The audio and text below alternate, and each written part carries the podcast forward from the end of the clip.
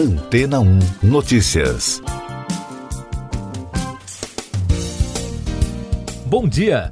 Um estudo conduzido por pesquisadores americanos, apresentado na terça-feira na conferência sobre retrovírus e infecções oportunistas em Denver, trouxe um resultado importante para a busca pela cura do HIV uma mulher de 64 anos nos Estados Unidos, infectada com o vírus e com leucemia mieloide aguda, que recebeu um transplante sanguíneo de células tronco para o tratamento de leucemia, ficou livre do HIV por 14 meses após interromper o tratamento com antirretrovirais.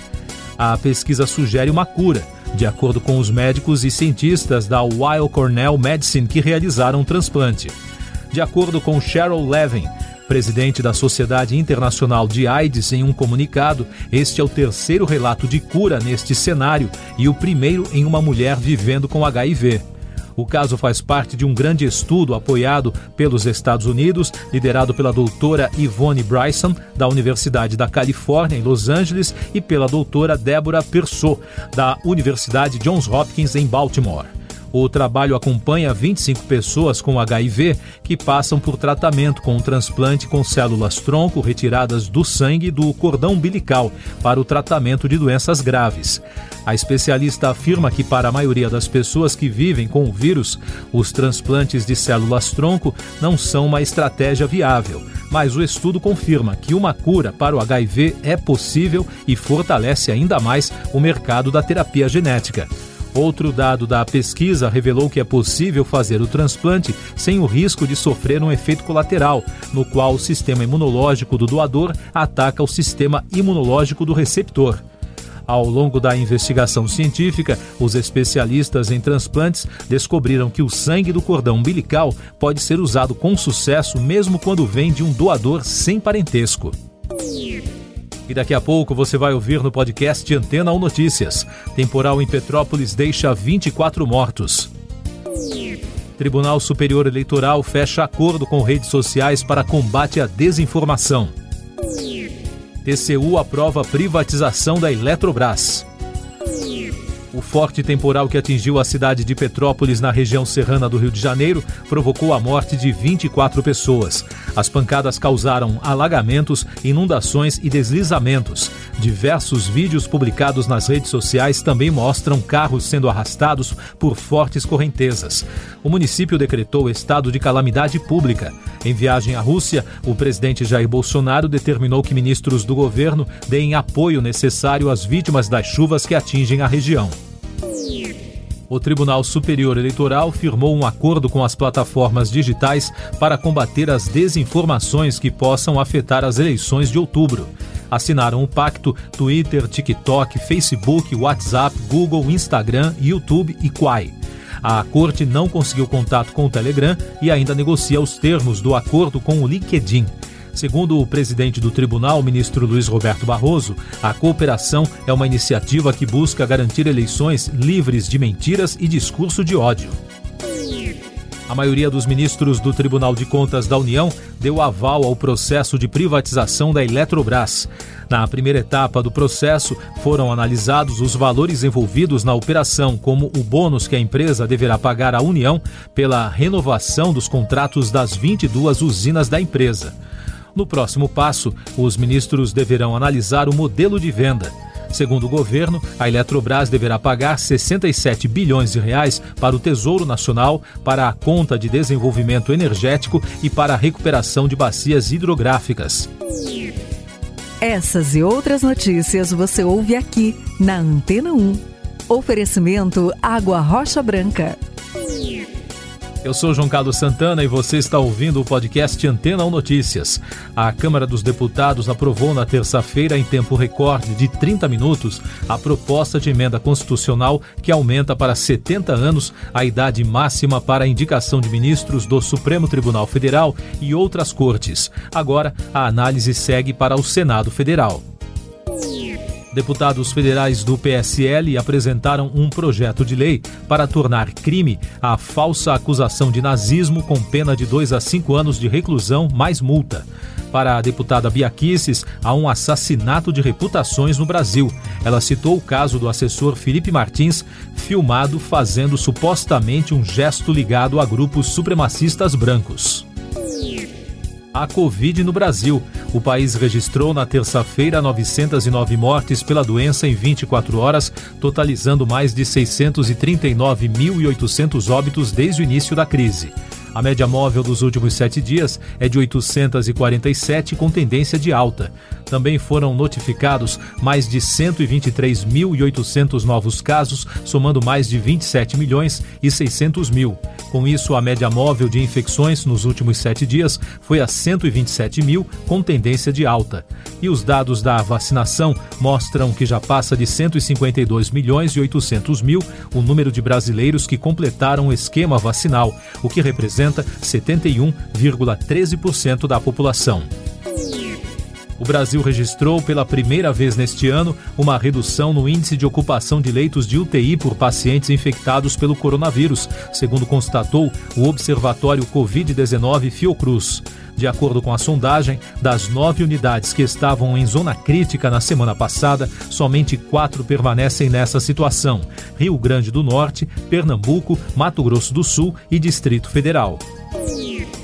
A Agência Nacional de Vigilância Sanitária mandou recolher um teste de Covid-19 do laboratório Mendelix, que estava sendo comercializado sem registro. A agência informou que o produto não está regularizado e por isso não pode ser comercializado. Inicialmente, a Anvisa informou que o item era um autoteste, mas, segundo a empresa, se trata de uma autocoleta que deve ser enviada para análise em laboratório. No Senado Federal, o presidente da casa, Rodrigo Pacheco, inaugurou um memorial às vítimas da Covid. O monumento, localizado próximo de um auditório do parlamento, é formado por 27 prismas iluminados que representam os estados brasileiros e o Distrito Federal. A homenagem atende um pedido feito pela CPI da Covid. Ainda no Senado, a Comissão de Transparência e Fiscalização convidou o ministro da Justiça, Anderson Torres, e o diretor-geral, Paulo Maurino, para debater a conduta do presidente Jair Bolsonaro na negociação para a compra da vacina indiana Covaxin, segundo a apuração da CPI da Covid. A Polícia Federal já concluiu que o presidente não praticou crime de prevaricação. O caso envolve os depoimentos do funcionário do Ministério da Saúde, Luiz Ricardo Miranda, e do irmão dele, o deputado federal Luiz Miranda. Mais destaques do noticiário no podcast Antena 1 Notícias. A Justiça Militar da União condenou por unanimidade o sargento da Aeronáutica Manuel Silva Rodrigues por tráfico internacional de drogas. Ele deverá cumprir uma pena de 14 anos e 6 meses de prisão. O militar está preso em Sevilha, na Espanha, desde 2019, quando foi flagrado com 37 quilos de cocaína em um voo de apoio à comitiva presidencial. O Ministério Público de Milão, na Itália, enviou ao Ministério da Justiça no Brasil um pedido de extradição e um mandado de prisão internacional para o jogador Robinho. De acordo com reportagem do jornal La República, a medida pode permitir que o atleta seja preso caso decida deixar o Brasil rumo a outros destinos. Robinho foi condenado de forma definitiva a nove anos de prisão por violência sexual contra uma jovem de 23 anos em uma boate em Milão em 2013. O presidente Jair Bolsonaro desembarcou na terça-feira em Moscou para encontro com o presidente Vladimir Putin e empresários nesta quarta. Segundo o Itamaraty, a viagem é para tratar de relações comerciais e não tem relação com a crise na Ucrânia. O ministro da Defesa, Walter Braga Neto, disse que a viagem não atrapalhará a relação do Brasil com os países que fazem parte da Aliança Ocidental Militar, a OTAN. Na quinta-feira, a comitiva presidencial embarca para a Hungria para um encontro com o líder ultranacionalista Viktor Orbán, considerado um dos principais líderes da ultradireita no cenário internacional. Sobre a crise no leste europeu, o presidente dos Estados Unidos, Joe Biden, recebeu de maneira positiva o anúncio russo da saída de algumas tropas da fronteira com a Ucrânia. No entanto, afirmou que um ataque contra o território ainda é uma forte possibilidade e voltou a ameaçar a Rússia caso isso ocorra. E na Europa, a ministra de Relações Exteriores do Reino Unido, Liz Truss, disse que só acredita que o país não pretende invadir a Ucrânia se ocorrer a retirada completa das tropas da região. Destaques do noticiário econômico: o Banco Central informou que herdeiros de contribuintes que morreram também poderão resgatar valores esquecidos em agências bancárias. Os valores começarão a ser liberados em março. O BC divulgará em breve os procedimentos para este público. A consulta pode ser feita no site valoresareceber.bcb.gov.br. A partir de março, será possível fazer a transferência de veículos por meio da assinatura digital e sem reconhecimento de firma na plataforma gov.br, desde que o veículo possua documentação digital a partir de janeiro de 2021. Você confere agora as últimas atualizações do podcast Antena 1 Notícias, edição desta quarta-feira, 16 de fevereiro. A Prefeitura de Petrópolis, na região serrana do Rio de Janeiro, e o Corpo de Bombeiros informaram hoje que subiu para 35 o número de mortos após o temporal que atingiu a cidade na tarde de ontem. A Prefeitura decretou o estado de calamidade pública. Na Rússia, o Ministério da Defesa anunciou nesta quarta-feira o fim das manobras militares e a retirada de parte das tropas da Península da Crimeia. O comunicado informa que tanques, veículos de infantaria e artilharia serão retirados da região de trem. Siga nossos podcasts em antena1.com.br. Este foi o resumo das notícias que foram ao ar hoje na Antena 1.